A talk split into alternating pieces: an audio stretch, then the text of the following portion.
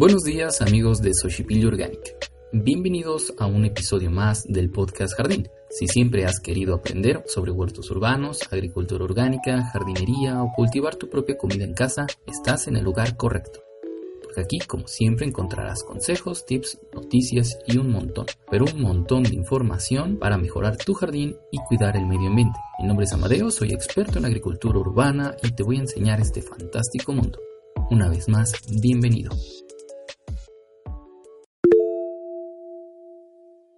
Hola amigos del podcast Jardín, espero que se encuentren muy pero muy bien. Yo me encuentro genial aquí y muy feliz de poderles traer el episodio número 13 de este podcast, de su podcast favorito sobre jardinería, abonos orgánicos, agricultura urbana, un poco de todo relacionado a este fantástico mundo de la ciencia, la botánica, la morfofisiología de las plantas, etc. Ya saben, como siempre, traído ustedes gracias a Soshi Organic. Nos pueden encontrar en Instagram como arroba Organic y dejarnos todos sus comentarios que gusten, preguntas, etc. El episodio del día de hoy vamos a dedicárselo a todas aquellas personas que son ciertamente supersticiosas. Y justamente porque el episodio del día de hoy es el número 13. Para aquellas personas que cuando ven una escalera le dan la vuelta, cuando encuentran un gato negro cierran los ojos y se dan media vuelta. Para aquellas personas que evitan hacer cualquier cosa los días martes, porque ya saben, martes no te cases ni te embarques. O aquellas personas que sacan su maleta justo al año nuevo al sonar las 12 campanadas para así tener un año lleno de viajes. Para todos ustedes un fuerte abrazo y un gran, gran saludo. Así que comencemos con el episodio número 13 del cual vamos a hablar sobre uno de los temas más cools de esta temporada. Vamos a hablar sobre las plantas de sombra. Estamos en pleno verano aquí en la Ciudad de México. La verdad es que de pronto hace muchísimo calor y de pronto llueve como si no hubiera mañana.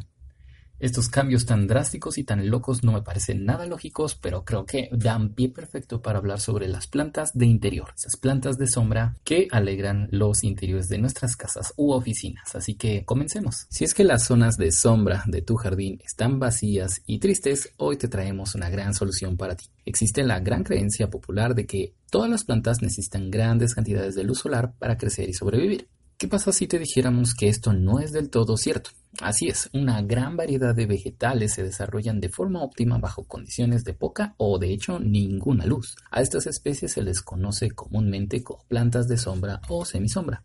Suelen tener grandes hojas y también de colores oscuros, encargadas de captar la mayor cantidad de luz posible. Asimismo, presentan flores pequeñas, son habituales para decorar el interior de casa, pero también podemos verlas en zonas exteriores, echadas como puede ser tu terraza o balcones. Si tienes un jardín en el que la luz no es abundante y no sabes qué plantar, este tipo de especies pueden ser perfectas para ti. Hoy vamos a hablarte y contarte sobre las necesidades de estas plantas de sombra y cuáles son las variedades más usadas en jardines con poca luz.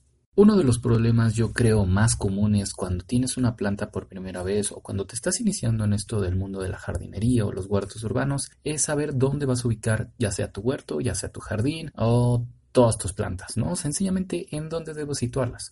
Mm, yo considero que es uno de los problemas más importantes que debes de, tratar en un principio, porque muchas veces nuestras plantas pueden morir por simplemente la ubicación en donde las pongamos. Eh, las verdaderas protagonistas para poder saber en un principio qué tipo de planta tenemos entre manos son las hojas.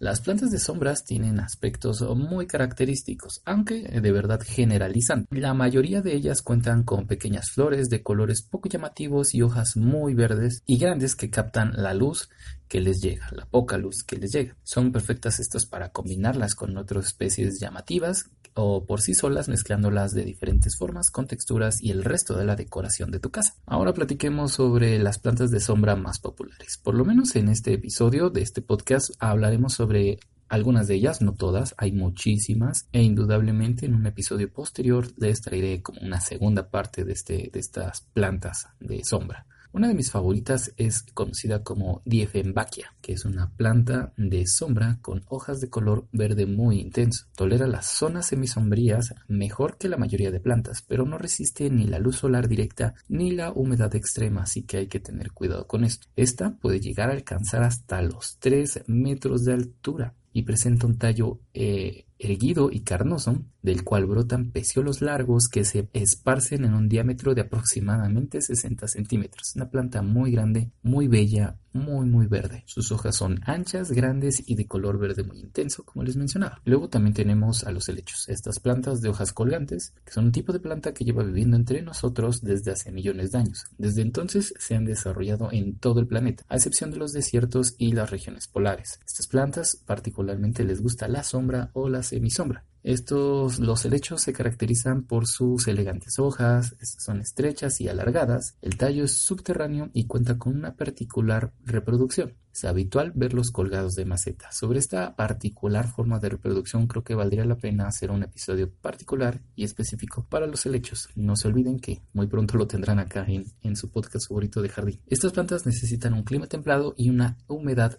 elevada. También podemos hablar sobre las hortensias, que es una de las especies de plantas más populares en la decoración de jardines gracias a sus grandes y coloridas flores. El color de las inflorescencias varía según el pH del suelo. Esto es un dato curioso muy cool, ya que dependiendo del pH del suelo en el que estén plantadas variarán sus colores. Por ejemplo, en el terrenos ácidos las flores serán azules y en suelos alcalinos las plantas tenderán a ser rosas, naranjadas o blancas. Estas plantas son delicadas, Necesitan riego abundante pero sin llegar a encharcarse, y para florecer requieren algo de luz solar, pero nunca directa. Además no soportan temperaturas bajas y es necesario podarlas frecuente. También encontramos entre estas plantas de sombra populares los famosos potos. Estas plantas son muy comunes en los interiores y son trepadoras y muy utilizadas por su facilidad de cultivo y mantenimiento. Son muy resistentes y rebrotan con facilidad.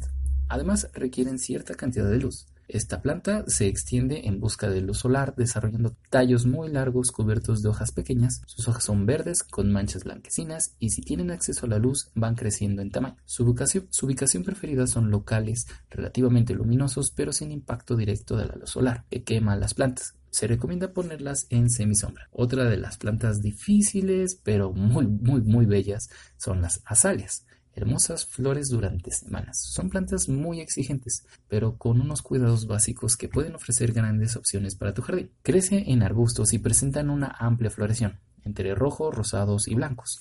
No soportan la luz directa. Aunque parezca contradictorio, la azalia es una planta de sombra que necesita luz, pero sin embargo, esta nunca puede incidir directamente en la planta, ya que se queman fácilmente. Lo mejor es ubicarlas en zonas de semisombra o en áreas de sombra con incidencia de sol durante apenas unas horas al día. Después de esta tenemos al, final una de mis favoritas, me parece de las más bellas. No tengo una en casa en este momento, pero de verdad pronto me voy a conseguir una y estoy hablando de la Skulberga truncata. Este es el famoso cactus navideño. Eh, aunque los cactus son famosos por una gran necesidad de luz de sol, esta planta la, se desarrolla mejor en zonas de sombra o semisombra. Es habitual ver esta planta como elemento decorativo en épocas navideñas por su combinación de colores rojos y verdes. Tiene hojas aplanadas y durante el invierno florece en tonos que cambian entre el rosa, blanco, púrpura o rojo. Es muy muy bonita. A menor tiempo de luz, curiosamente, mayor será su floración. Requiere de un riego controlado sin llegar a encharcar nunca la planta. Como les mencionaba, estas solamente son algunas, unas poquitas de las muchísimas plantas que bien podríamos platicar e incluir. Si tienes más de estas plantas que te gustaría comentar, que te gustaría añadir a la lista, no te olvides de mandarnos tus comentarios, tus peticiones, tus opciones de plantas favoritas y pues, todo lo que quieras a través del Instagram de Sochipili Organic. Ahora vamos con la nota del día. En la nota del día de hoy, descubren el gen perdido que nos hace propensos a los ataques cardíacos. Los seres humanos perdimos hace dos o tres millones de años un gen que es clave en la incidencia del riesgo de enfermedades cardiovasculares y que protege a otros mamíferos de estas patologías, según acaban de publicar investigadores de la Escuela de Medicina de la Universidad de California de San Diego. Este gen está íntimamente ligado a la aterosclerosis, una enfermedad que causa la obstrucción de las arterias con depósito de grasas y que es la causa de un tercio de las muertes en todo el mundo debido a una enfermedad cardiovascular. Nisi Barki, profesora de patología de la Escuela de Medicina de la Universidad de San Diego, notó que los ataques coronarios de origen natural debido a la aterosclerosis son prácticamente inexistentes en otros mamíferos. Señala que en su estudio con ratones modificados para ser deficientes en una molécula de azúcar de ácido ciálico, justo como pasa naturalmente en los humanos, y Y al inactivarse el gen del cual estamos hablando, se multiplican las posibilidades de padecer aterogénesis, que es el potencial de obstrucción de las arterias. La eliminación de este gen cuando existe la presencia de la molécula de azúcar de ácido ciálico del tipo humano en ratones, causa un aumento de casi dos veces la gravedad de la asterosclerosis en comparación con los ratones no modificados. El aumento del riesgo parece estar impulsado por múltiples factores, incluidos los glóbulos blancos hiperactivos y una tendencia a la diabetes en los ratones de tipo humano. Esto puede ayudar a explicar por qué incluso los humanos vegetarianos sin ningún otro factor de riesgo cardiovascular obvio son aún muy propensos a sufrir ataques cardíacos y accidentes cerebrovasculares, mientras que otros familiares evolutivos no lo son. En sus pruebas, los ratones de tipo humano modificados para carecer de este gen recibieron una dieta rica en grasas y posteriormente sufrieron un aumento adicional de 2.4 veces en la asterosclerosis. ¿Qué opinan de esto ustedes, amigos? ¿Sabían que incluso los vegetarianos o veganos tienen cierta probabilidad de tener problemas cardíacos? ¿Creen que esta sea la respuesta para resolver todas esas incógnitas? Ya saben, pueden dejarnos sus comentarios en el Instagram de arroba Organic. Gracias.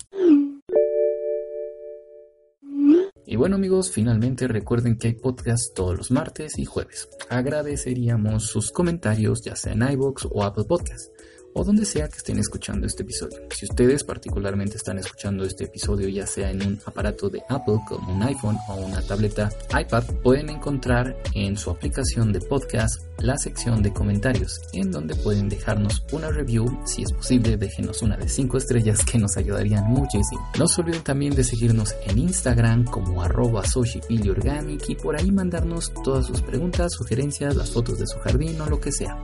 Pregúntenos acerca de sus plantas, acerca de agricultura urbana, cualquier tema que quieran tratar. Por allá estamos súper activos con noticias, compartiendo sus imágenes y en general creando y creciendo cada día más esta hermosa comunidad. Finalmente, la frase del día es la siguiente. Recuerden que lo único imposible es aquello que no se intenta. Gracias por escucharnos. Nos vemos en la próxima.